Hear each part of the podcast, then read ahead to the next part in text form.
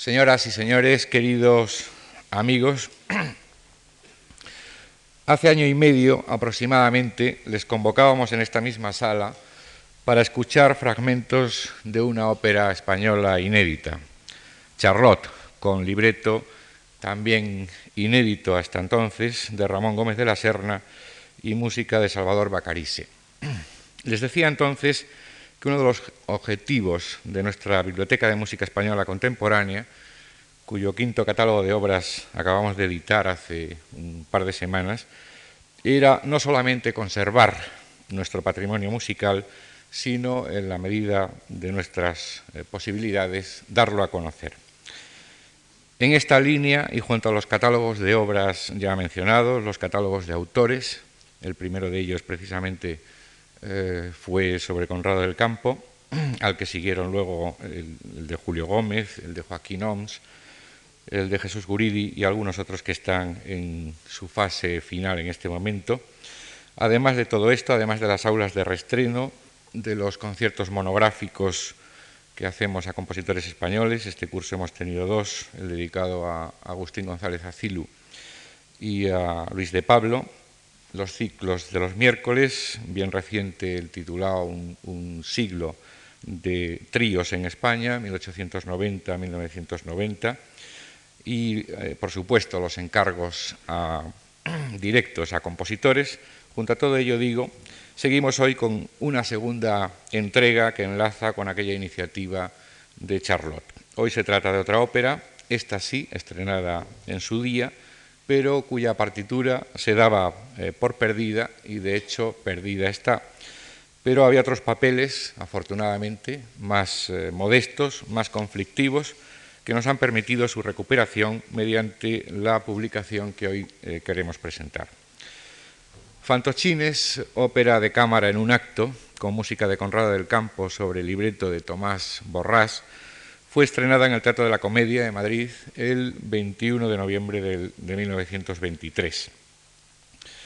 Eh, fueron sus primeros intérpretes la gran soprano española Ángeles Otein, Armand Cravé y Carlos del Pozo, para quienes los autores, Borrás y del Campo, habían escrito expresamente esta obra. El compositor, Conrado del Campo, viola de la Orquesta del Teatro Real, también era viola fundador de algunas otras orquestas, como la Orquesta eh, Sinfónica Arbós, consiguió, ha sido uno de los pocos compositores españoles que consiguió ver algunas de sus obras en el Teatro Real de Madrid y esta Fantochines que hoy nos ocupa eh, precisamente se reestrenó en el Teatro Real el 1 de enero de 1924 y tuvo algunas sesiones más en la siguiente temporada, que sería ya desgraciadamente la última hasta ahora del Teatro Real como teatro de ópera. El público que asistió a las representaciones del Teatro de la Comedia y del Teatro Real eh, recibió un folleto de mano eh, en el que se les daba la siguiente noticia sobre esta ópera. Fantochines es la obra de factura más moderna que se ha producido en España en estos últimos tiempos, pero tiene un sabor tradicional de acuerdo con el tipo de comedieta del siglo XVIII que hace de ella un espectáculo sutil y sencillo, galante y elegante y avanzado en cuanto a su orientación, tanto como clásico en cuanto a su estética. No es fácil contar el argumento de Fantochines, sigue diciendo este programa de mano de su estreno, porque su fuerza reside, como siempre, en el verdadero teatro, más que en lo contado, en el hecho mismo que se desarrolla a la vista del espectador. Una anécdota ligera sirve de nudo a las escenas y estas son interesantes por lo que se ve y lo que se oye, tanto como por el carácter de los personajes. No queremos descubrir las sorpresas de fantochines, porque dejarían de serlo. Únicamente para facilitar la comprensión de lo que sucede, diremos que después de un prólogo encomendado al personaje central, el titerero, que lleva los, mueve los fantoches, de ahí el título de Fantochines, nos enteramos de que cierto personaje dejó una herencia a su sobrino lindísimo si se casaba con una señorita llamada Doneta y aquí empieza una típica comedia de enredo, muy de tradición goldoniana eh, veneciana, que eh, no les costará a ustedes mucho eh, seguir en la lectura que vamos a tener ahora mismo. La crítica madrileña, en general, acogió fantochines con bastantes elogios en su momento. En el diario ABC del jueves 22 de noviembre de 1923, eh, un crítico eh, que firmaba con iniciales AMC hablaba de excelente acogida y de que el éxito, que puede decirse eh, que fue triunfo, fue para Conrado del Campo, sobre todo, para el músico, que ha compuesto una música muy inspirada, graciosa y riente. Es indudablemente una de las páginas de más importancia y trascendencia que enriquecen la música española contemporánea. Igualmente efusivo fue don José Forn, que ya era compañero de don Corrado del Campo en la Cátedra de Historia de la Música del Conservatorio de Madrid, compositor él también en alguna ocasión, quien hizo un elogio de Conrado del Campo como maestro de maestros a través de la Cátedra de Composición en el Conservatorio y señaló una de las características de la nueva obra, la que él le parecía la más importante, la perpetua melodía, es decir, la vuelta a los orígenes del género, del género operístico, superando hasta cierto punto los compartimentos cerrados de recitativos y arias, muy bien acompañada por la pequeña orquesta, piano, quinteto de cuerdas, flauta y xilofón, con ágiles ritmos y mejor delineados diseños, en un constante tejido contrapuntístico en el que cada instrumento ofrece variadísimos efectos y matices de su peculiar naturaleza. No fue tan, tan efusivo, en cambio, Adolfo Salazar en El Sol, aunque alabó el proyecto de la temporada de óperas de cámara y la mm, realización, y en cambio se mostró un poco más frío ante el eclecticismo de la música que era, según él, imposible de, clasificar en un estilo, en un estilo concreto. Eh, son palabras textuales del señor Salazar, porque interpretando con gran sutileza el pensamiento del libretista, el señor del campo ha concebido su obra como una larga melopea que se desarrolla constantemente, aprisionando aquí y allá frases y giros o diseños que plasman en forma más o menos definida, conforme deber en cuanto se concreta la acción escénica entre el flujo discursivo de los personajes. Pero todos los críticos, incluso Adolfo Salazar, eh, unos por unas razones y otros por otra, resaltaron el triunfo de Conrado del Campo y más concretamente el de algún número de la obra, y especialmente aquel en el que, eh, por cierto, se presentaba eh, el compositor como más tradicional la canción de las Tres Rosas, con el dúo entre Doneta y Lindísimo, los dos personajes principales, que fue el único fragmento de la obra eh, inmediatamente publicado eh, en transcripción de canto y piano, eh, transcripción y publicación que reproducimos también en el facsímil que hoy presentamos. este fragmento, esta canción de las Tres Rosas, por cierto, Ángeles Otein y otras eh, muchas cantantes españolas eh, lo han incluido bastante frecuentemente en, sus conciertos. La compañía Otein Cravé, durante 1925, paseó la obra por algunas capitales españolas, Zaragoza, parece ser que en Barcelona, y hay alguna constancia algunas más, y luego la llevaron a, a América.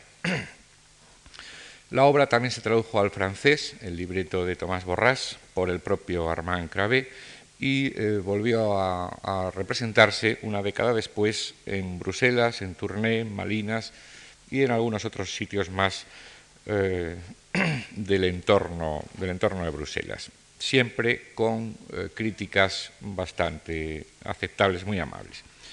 Y por estas mismas fechas, y gracias a las gestiones del violinista y director español Ángel Grande, que estaba afincado en, Londres y que tenía incluso eh, orquesta propia, la orquesta grande.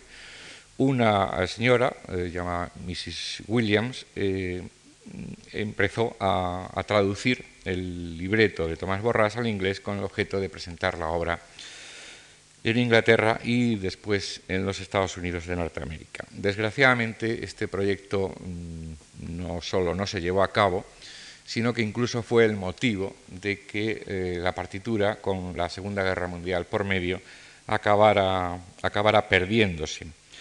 Eh, y de hecho se daba por perdida en los estudios que se han hecho sobre el teatro musical español del siglo XX. Así, por ejemplo, Antonio Fernández Cid, en su muy bien informado ensayo sobre el teatro musical español, eh, nos da estas noticias de fantochines. desgraciadamente, cito, cito, textualmente, y según manifestaciones particulares recibidas del hijo del maestro, la partitura manuscrita se ha perdido depositada al comienzo de la Segunda Guerra Mundial en un banco de Londres, bombardeado y destruido a continuación, no se ha podido recuperar. Estos papeles que hoy se editan, eh, con todos los que conservaba la familia del compositor, fueron donados en 1986 a la Fundación Juan Mar tras la publicación del catálogo de obras de Conrado del Campo hecho por eh, Miguel Alonso. Y afortunadamente en estos papeles que vinieron del archivo familiar, encontramos un borrador, se conservaba una partitura manuscrita, diríamos, de trabajo, con algunas tachaduras, con pasajes duplicados y sustituidos eh, por otros, y en general en bastante mal estado, de tal manera que mm, los propios familiares del compositor no creían tener la obra, la obra completa. Eh, afortunadamente una lectura detenida y una comparación entre el libreto, que este sí se publicó, y en dos ediciones que conozcamos al menos, y eh, estos eh, papeles borradores, pero un borrador ya en su trance final, antes de hacer la partitura en limpio definitiva, nos hizo convencer a todos que la partitura se encontraba completa. Y precisamente para evitar el deterioro de estos papeles que ya de por sí se encontraban en bastante mal estado, es por lo que, entre otras cosas, hemos eh, decidido eh, imprimirlos para que así cualquiera, tanto intérpretes como estudiosos o aficionados en general, pueda disponer de la herramienta de trabajo necesaria como para obtener su propia conclusión, para analizar la obra. Porque pensamos que no se trata solamente de recuperar eh, obras eh, para intérpretes o para estudiosos, eh, sean o no importantes, en este caso, siendo de quien es, del maestro de tantos compositores a través de su cátedra en el Conservatorio de Madrid, creemos que ya de por sí es una obra que merece la pena estudiar. Pero es que creemos además que Fantochines, que es una ópera de cámara, y una ópera eh, con pocos personajes y pocos instrumentos, una ópera además de marionetas, es decir, que utiliza el recurso de tener dobles personajes, personajes reales y personajes de, de muñeco, y además estrenada en el año 23, debe ser puesta en contacto, al menos para la comparación y para el análisis, con el retablo de Maese Pedro, de Manuel de Falla, que también es una ópera de cámara, con pocos instrumentos también, con pocos personajes también, y que también utiliza el recurso de los muñecos. Eh, porque solamente así creemos que nuestro patrimonio musical aparecerá como algo coherente, como algo eh, de hechos que se suceden unos a otros y no como una mera sucesión de actos aislados, por muy geniales, y el retablo de Maese Pedro indudablemente lo es, que sean algunos. No quiero eh, terminar sin agradecer especialmente mm, a los intérpretes de hoy el esfuerzo que han realizado. Tres de ellos son los mismos que nos ofrecieron la audición de fragmentos de Charlotte, de Bacarice y Gómez de la Serna hace año y medio. En esta ocasión, como en aquella, han tomado con gran entusiasmo papeles manuscritos, a veces de muy difícil lectura, en este caso, además, el pianista ha tenido que reducir al piano la parte orquestal, porque la partitura que, publicamos, que era la única que se conserva, es partitura orquesta y no de reducción a piano, excepto este fragmento de la canción de las Tres Rosas que antes les eh, citaba. Y todo, hecho, todo ello, como digo, ha hecho muy penoso y muy difícil su trabajo. De acuerdo con ello, hemos seleccionado los principales pasajes de la obra, pero les quiero advertir que la obra, dada su duración, es una obra corta, se va a dar prácticamente entera. De hecho, eh, todo el primer cuadro es eh, audición integral, aunque reducido a la orquesta al piano, y solamente en el segundo cuadro, y por razones que son muy eh, fáciles de explicar, porque son algunos fragmentos que solo tienen sentido cuando la obra se representa y no cuando la obra, como hoy, mm, se lee simplemente, es decir, a la obra eh, hoy le va a faltar un tercer elemento eh, esencial en toda obra de teatro, que es la acción y la representación escénica. Pues bien, hemos suprimido solamente del, cuadro eh, segundo algunos fragmentos que creíamos, creemos sinceramente, que no añadían nada a la lectura y podían perjudicarla. Por cierto, todas las óperas del mundo han sido escuchadas alguna vez, tal como vamos a escuchar esta obra. Imagínense ustedes a los autores, libretistas, intérpretes, quizá algunos de los, eh, de los amigos, tratando de convencer a una empresa cualquiera, el Teatro Real, por ejemplo, tan reacio siempre en sus 75 años de historia a las óperas españolas, para que incluyan esta obra en su próxima temporada. Se sientan y hacen una lectura al piano de los principales pasajes. Esto es lo que María José Sánchez Luis Álvarez, Gregorio Poblador y Sebastián Mariné nos proponen ahora durante aproximadamente 40 minutos. Como les digo, aproximadamente a los 20 eh, terminará el cuadro primero, ellos se retirarán un par de minutos, no habrá descanso, pero ellos descansarán un poco y pasaremos a oír el cuadro segundo. Eh, y nada más, muchas gracias a todos por su atención y por su asistencia. Gracias.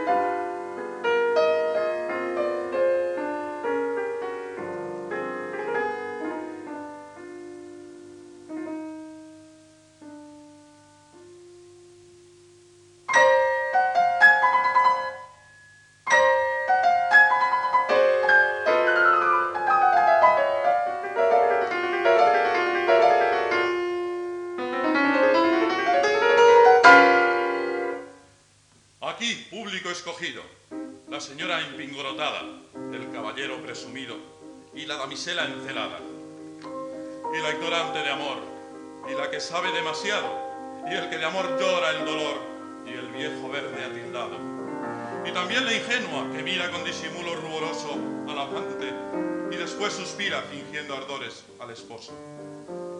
Vengan todos, la farsa es curiosa y el enredo comprensible, la música deliciosa, y la moral muy admisible.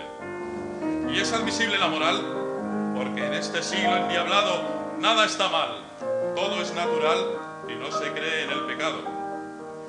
Y dejando las hipocresías, lo que van a hacer mis fantoches se hace en todas partes, todos los días y todas las noches. No creáis en el amor lunático, en el amor todo poesía se hace insoportable y antipático, aburriendo con su melancolía. El amor no es solo ensueño, ni lágrimas, ni lirismo. ni a consonantar dueño con beleño, mermelada y romanticismo. Es egoísta e interesado, o glotón de sensualidad, lince, pícaro, avisado. Tal es el amor en la verdad. En el fondo va a su negocio disfrazado de novelero. Busca la dote para el ocio y no tiene nada de aventurero. Ese amor enmascarado que vive en completa farsa es el que os tenemos preparado, servidor y su comparsa.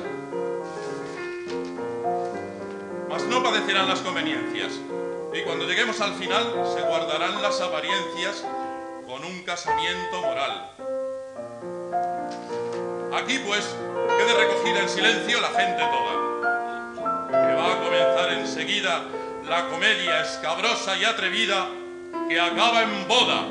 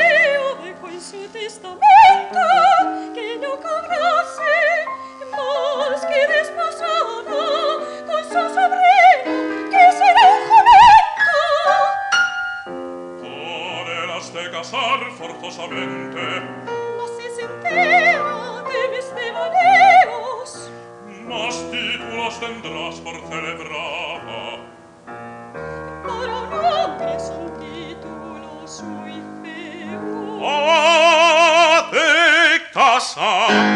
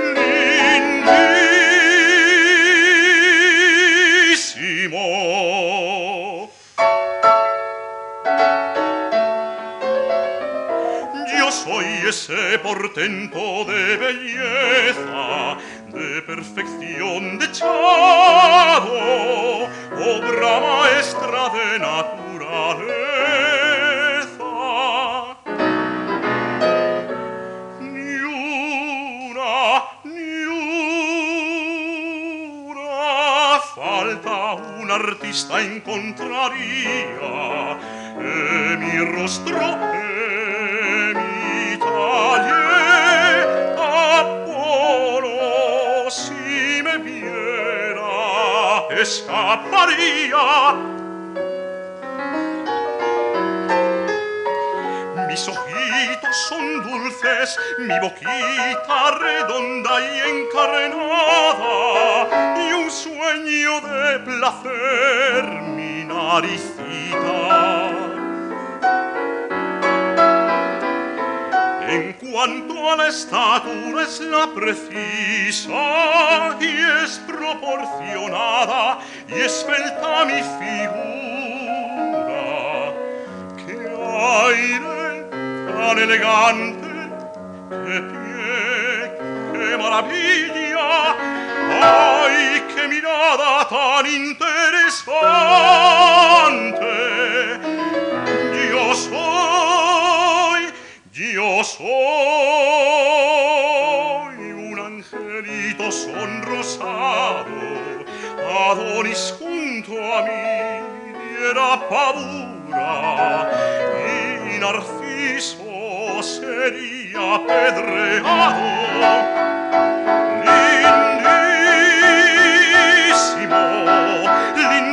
bellissimo, lindísimo. Tal es el nombre justo que me han dado.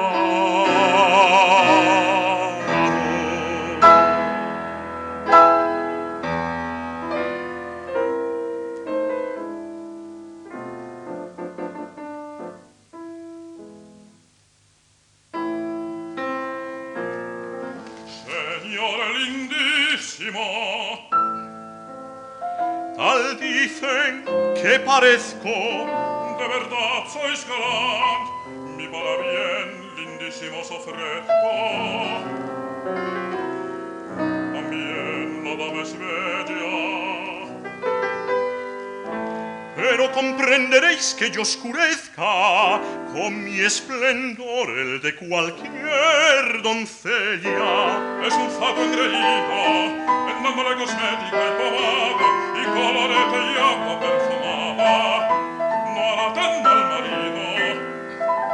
Por la pobre muchacha lo lamento, pero yo no me caso ni a tirones y voy a pretestar falsa razón que desharán el casamiento. Señor mío, Señora mía. el rumor no me deja hablar. Os habéis turbado de seguro mi precioso rostro al contemplar. Bienvenido sed, caballero, y excusad mi timidez. Le sucede a todas las damas al verme la primera vez.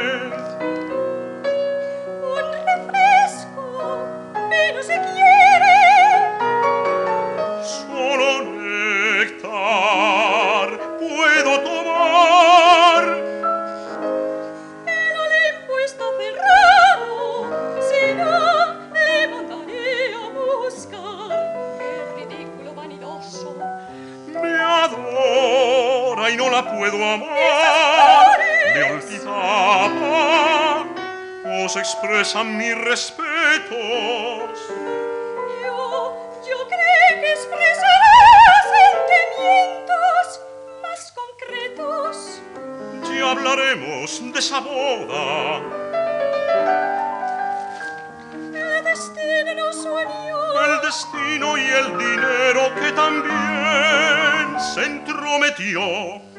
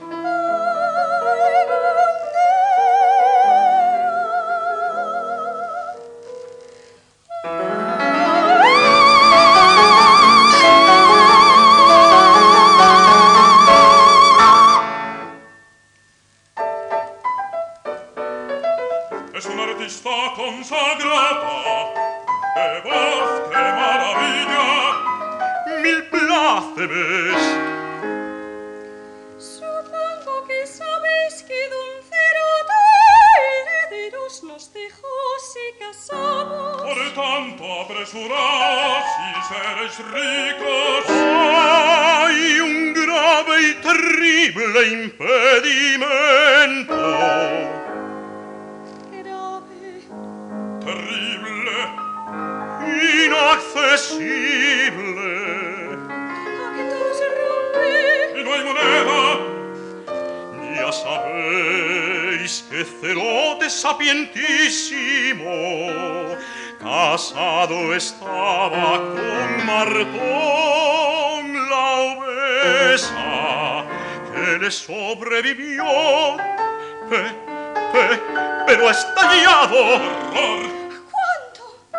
anteayer. Oh, qué dolor de pena me desmaya. No os desmayéis, que aún falta otra desgracia. Ha dejado un testamento con dos millones. Una santa. Entonces si os entregas que heredamos. No, no, porque son dos los que yo heredo y vos nada heredáis. Vamos a casarnos. Aquí está el testamento. Con permiso.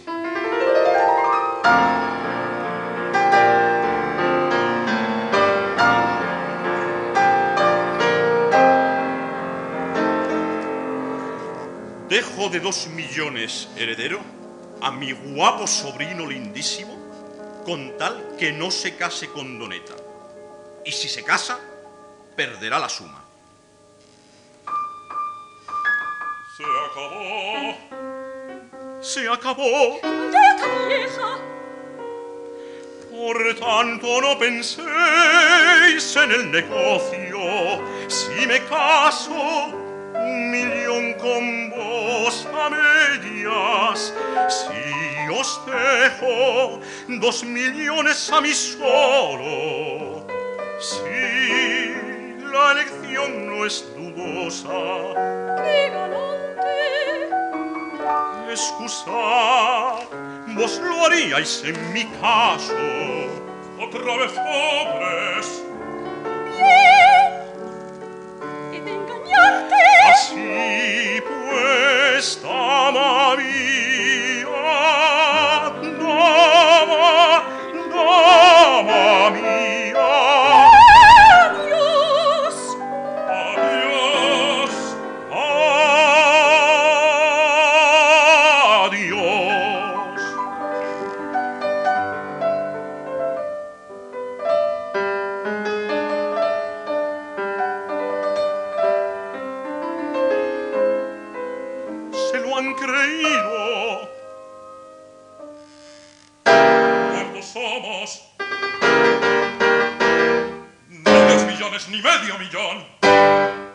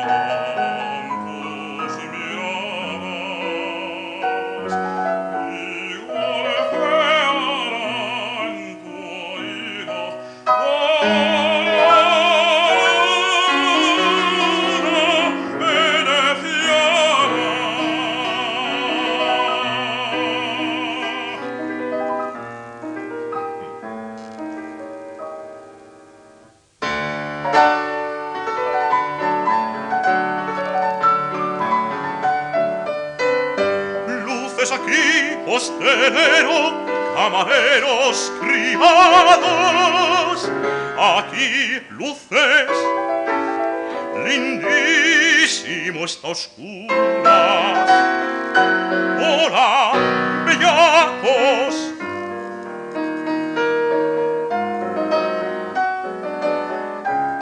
Preparad cena espléndida vinos de Chipre y de Asti de Espunos por su oro líquido monedas de oro, dos cubiertos que espero damisela elevada y no me preguntéis quién ser pudiera, cómo se llama. Nada sé, tiene gracia que lo ignore. Será joven y hermosa.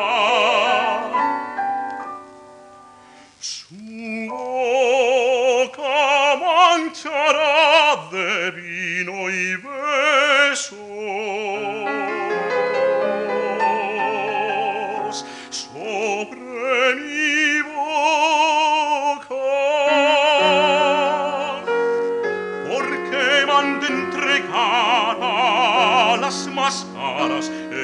sos judiciosos carnavales una ingeniosa invitación. Alegre cita